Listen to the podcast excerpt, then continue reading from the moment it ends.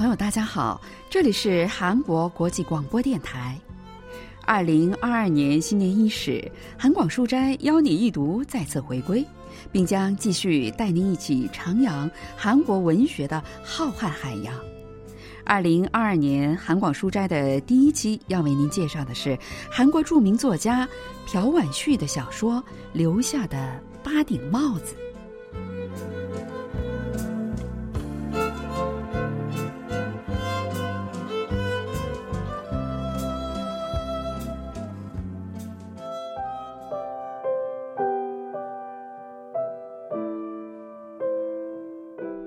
在我家有一个用梧桐木做的二层橱柜，上面那层放着八顶男帽，下面那一层空着。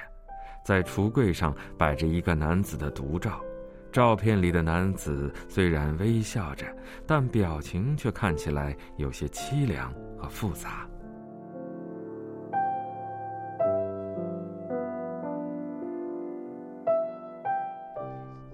朴婉旭的留下的八顶帽子发表于一九九一年，是他的一部自传体小说，描述的是她看护患肺癌的丈夫和丈夫与病魔抗争的过程，表达了生离死别之痛。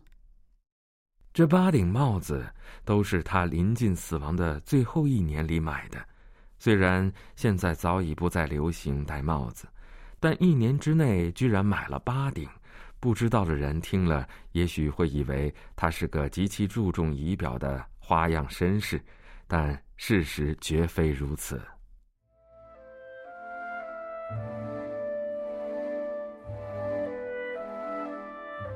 最后一年的时间格外珍贵，与已经被定好死亡日期的人一同度过的日子，怎样来描述才好呢？越发感觉到岁月如流水，时光更是经常会让人感到闪闪发光，但这转瞬即逝的光亮跟幸福却又不同，而这八顶帽子就是那些闪亮时光的回忆，那些只有我才知道的时光。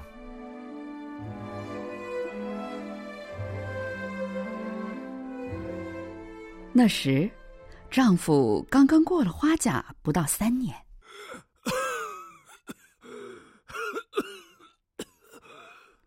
丈夫一大早的咳嗽声给人一种不祥之感，是肺癌。虽然只是初期，但扩散速度太快，已经无法做手术了。在结束了第一次化疗之后。丈夫把在医院门口餐厅吃的那顿饭吐了个一干二净，然后却好像什么也没有发生过一样，说要去办公室。你疯了吗？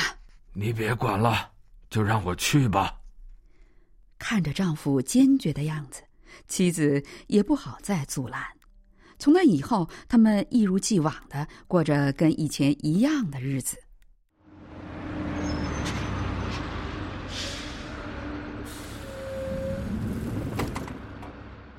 他每天按时坐公交上班，也按时坐着公交下班。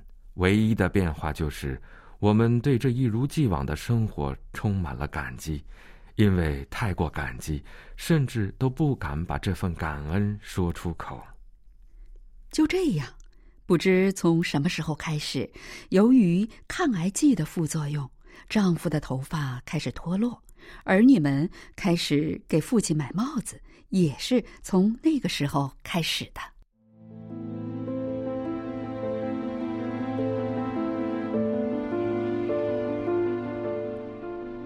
那时还是六二五战争期间，在一个明媚的春天，两个人举行婚礼的日子定了下来，但新娘娘家家境困难，实在无力给她的结婚准备提供任何帮助。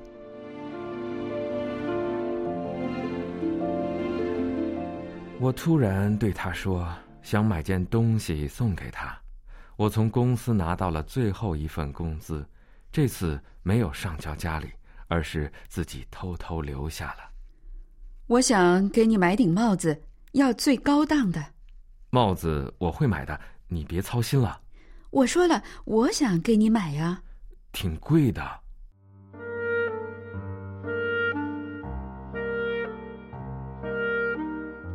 我们把明洞为数不多的洋货铺逛了个遍，找到了一顶非常中意的礼帽。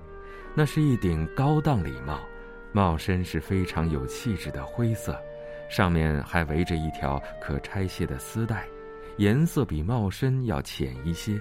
礼帽是纯毛的，又轻又软，帽子非常适合它。我真正爱上它，应该就是那个时候。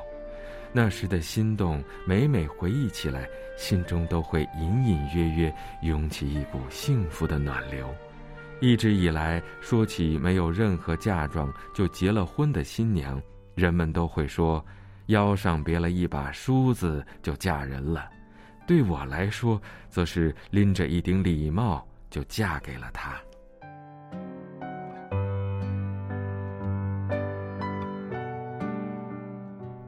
新婚燕尔，妻子每天早上都会为丈夫准备好那顶帽子。首尔大学国文系教授方敏浩介绍说：“이소설속에등장하는주인공이남편과결혼할시절그때는그小说中主人公和丈夫结婚的时候，六二五战争还没有结束。她买了一顶从国外进口来的高档礼帽，送给了未婚夫。” 主人公的娘家在战争的废墟中艰难度日，无法给他准备任何的嫁妆。她留下了最后一个月的工资，没有给家人做生活费，而是给丈夫买了一顶昂贵的帽子。这顶帽子是新婚时她能拿出的最大心意，在丈夫人生的最后一程，也有帽子相伴。因此可以说，在小说中，帽子就成了主人公和丈夫之间的深情和爱意的象征。또 떼어낼 수 없는 정 이런 것을 의미한다 이렇게 말할 수 있을 것 같습니다. 妻子无法接受这个事实，想方设法做着徒劳的努力。她只要听说有对癌症有特效的民间药方或者是饮食，就会不辞劳苦的找来，强迫或者是哀求丈夫吃下去。亲爱的，咱们还是相信现代医学吧。 家里有两个孩子都是学医的，咱们都不信，那可怎么行啊？虽然妻子并不很认同丈夫的话，但也不好继续强求。从那以后，为丈夫准备他喜欢的饭菜，就是他能做的全部了。在厨房准备饭菜的时候，抬眼就能望见公交车站。是一件好事情，他戴着帽子更是一件好事情，因为即使是用我日益模糊的视力，也可以很容易就从不断下车的人群中一眼将他辨认出来。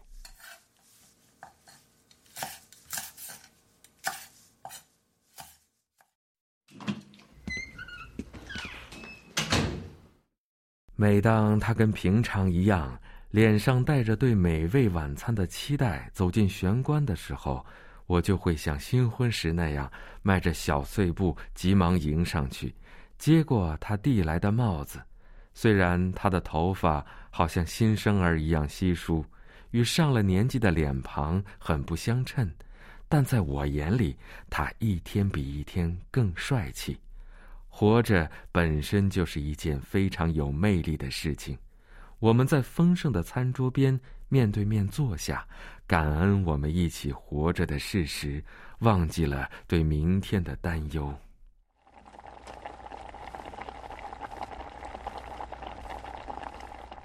这时，就算有人拿来能够享受千年荣华富贵的珍宝来换那碗正合他口味的炖豆腐汤，我都不会愿意看上一眼。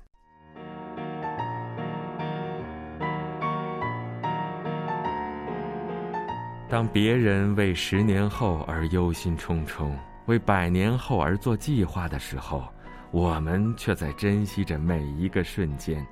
死亡是所有生命都不能避免的命运，即使动物生了病或者受了伤，也会感到痛苦，也会寻找他们自己的治疗方法。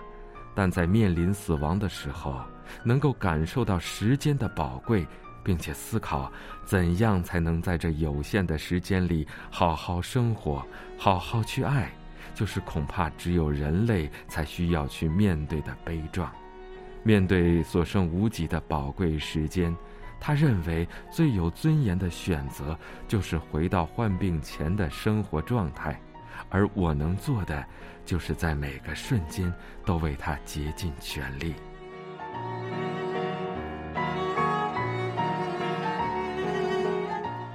夫妻俩就这样过着既平凡又特别的日常生活。文学评论家全少英介绍说。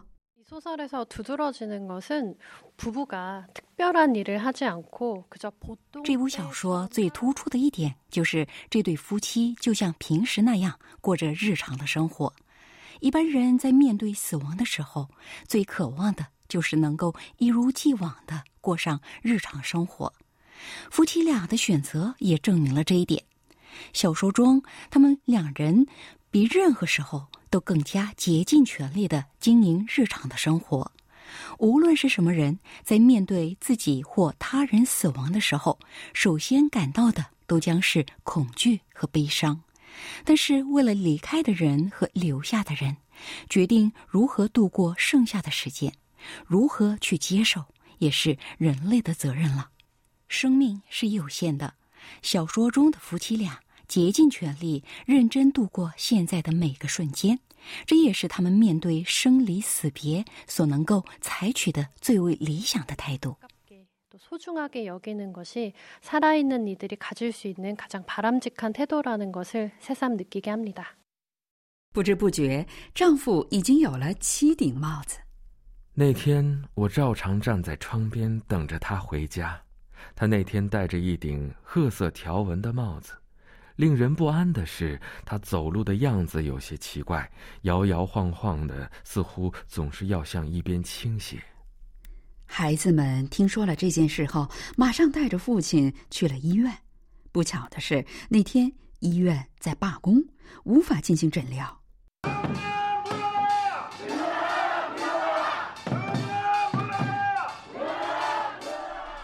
你们在那儿干什么？我丈夫都快要死了。求你们快来救救他！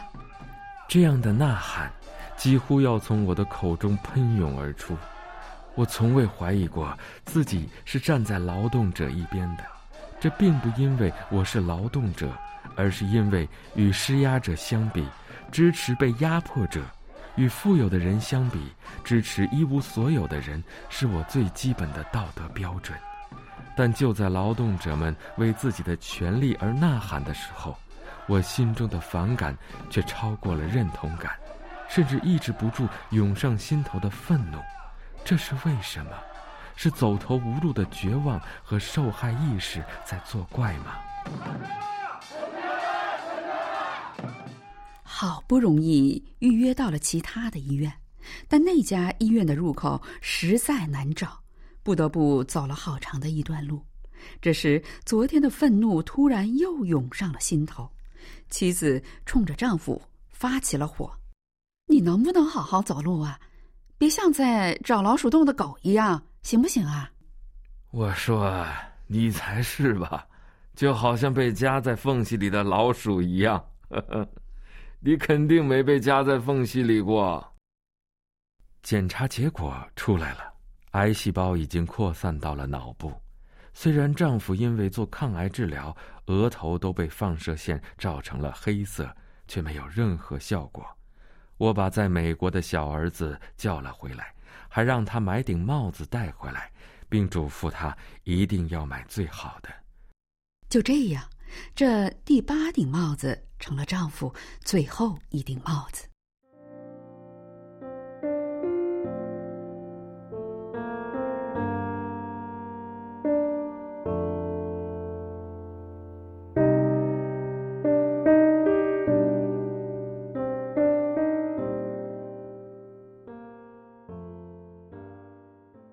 说：“我从来没被夹在缝隙里过，到底是什么意思呢？”这个疑问总是会让我思绪万千。他替我去街道办事处或者税务所办事的时候，被那里的人为难，可能是他说的夹缝。在资本家和劳动者、富有者和一无所有者、掌握生杀大权的人和寄人篱下的人、支持统一的人和反对的人之间的争执中，不知该站在哪一边，无从选择的时候，也可以说是被夹在缝隙里。处于夹缝中的话，一定要在两方势力中寻找可以呼吸的空隙吧。也许，这只是他自己在生命和死亡之间的夹缝中，一眼看出了我愤怒中的刻薄而发出的怜悯感慨，而我却硬要从中找出什么特别的深意。但即使这样，夹缝对我来说仍然有着特别的意义。就像他留下的八顶帽子，绝不仅仅是帽子一样，“夹缝”这个词仍然是一个需要无限追索的话题。